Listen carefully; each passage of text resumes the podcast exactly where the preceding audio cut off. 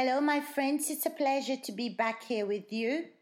And we entered the new year 2019.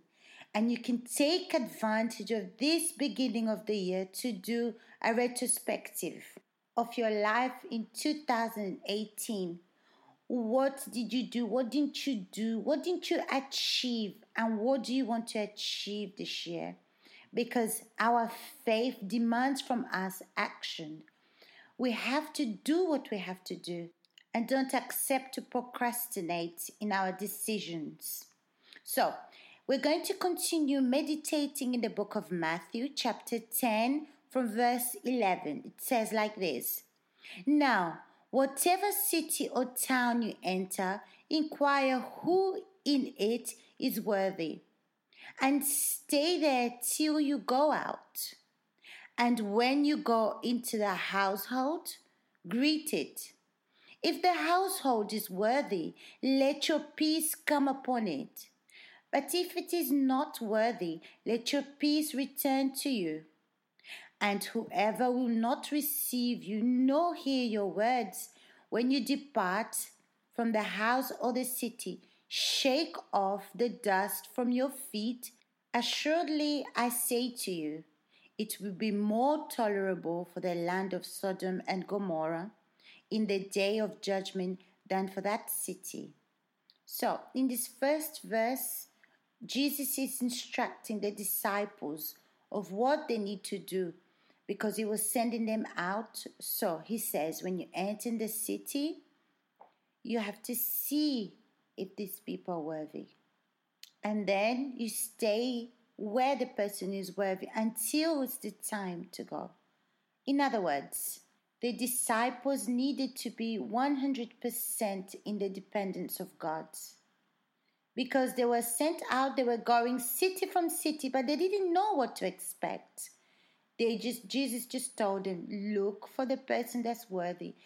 I was thinking, this is how God is. His eyes goes to and through this earth looking for people that are seeking him. And who are these worthy people? They're not people that are perfect. They're not people that have everything. No. These people are the people that want justice, are the people that want to live in justice, to be honest, to be righteous, to have a life of sincerity. They don't want to live a deceitful life.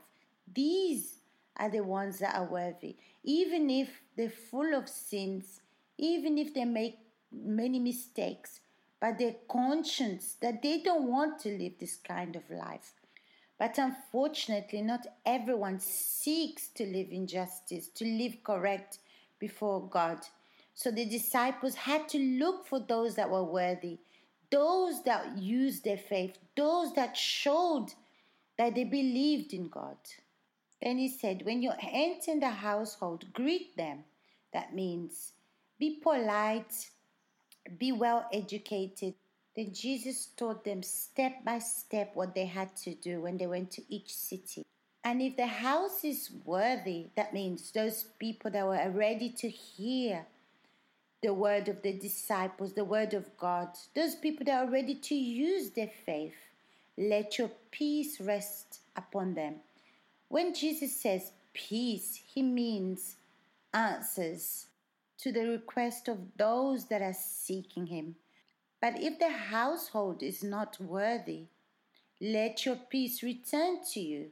That means God shows here that it's clear that He doesn't throw pearls to the pigs. So if the person is not looking for God, if not doesn't want to do what's right, it's not sincere, if the person is not thirsty for the truth, so He's made his choice, and God cannot force him. He's going to lose the opportunity that is passing in her life. That means that opportunity that came maybe was the answer that she needed. The opportunity to leave the peace in that house will return with the disciples.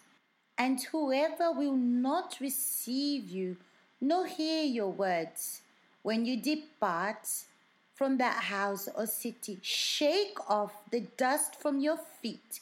That means Jesus was giving them a mission that didn't guarantee that people will receive them or the words that they were going to say or even their faith. He was just asking them to go and preach. So, Jesus was telling them and teaching them that they must always exercise their faith and give. But if people won't receive them or accept their words, so shake off the dust from your feet. That means you've done your part, you've exercised your faith, you've obeyed what was said, what the word says. So now, if this person doesn't want to listen, if they don't want to accept you, the dust of your feet will be testimony that they didn't want to receive. My friends, Jesus gives the mission to his servants or his disciples, but he doesn't make it easy for the disciples. They would have to depend 100% on God and be ready to obey the direction of God.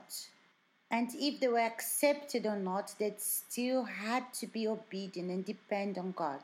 And sometimes, my friends, you're afraid of being rejected. You're afraid of what people think of you.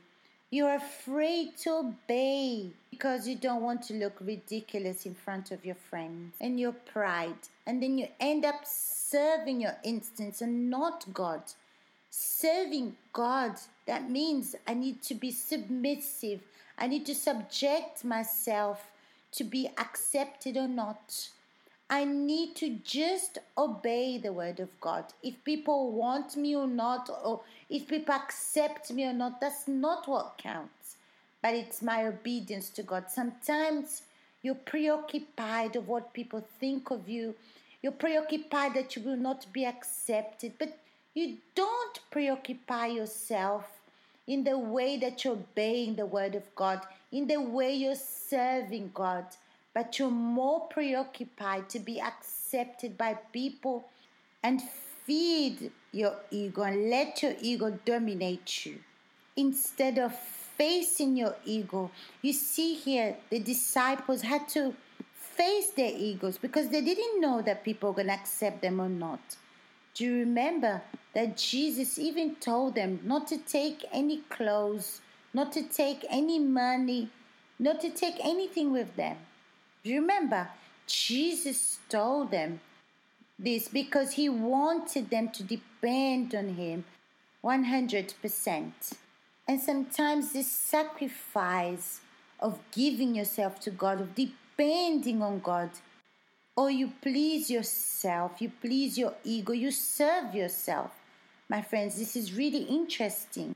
So, to serve God, we need to deny our flesh we need to fight against our flesh desires, this ego, these feelings of emotions that makes you feel ashamed because of your ego, because of this pride that you have inside of you.